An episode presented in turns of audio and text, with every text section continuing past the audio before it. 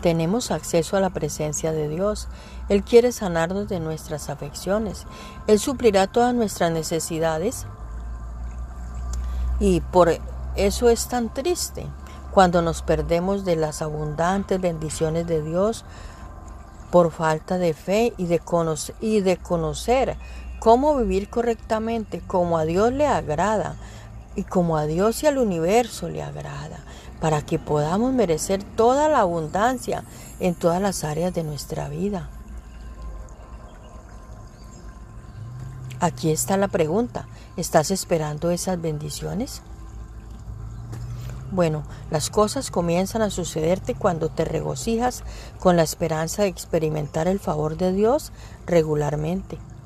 Tú y yo accedemos al favor de Dios por fe y por nuestros comportamientos, actitudes, sentimientos, pensamientos, en general por todo lo que somos, hacemos y sentimos en nuestro caminar por las diferentes etapas de nuestra vida teniendo muy presente que de todo recibimos recompensa, ya sea buena o mala. Ejemplo, si maltratas, si odias, si envidias, si no perdonas, si deshonras, etcétera, etcétera, etcétera.